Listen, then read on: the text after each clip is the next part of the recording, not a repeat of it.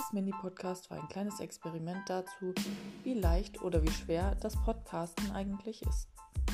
Ihr könnt gerne in die ersten drei Folgen hineinhören. Ob es eine Fortsetzung gibt, wird man noch sehen.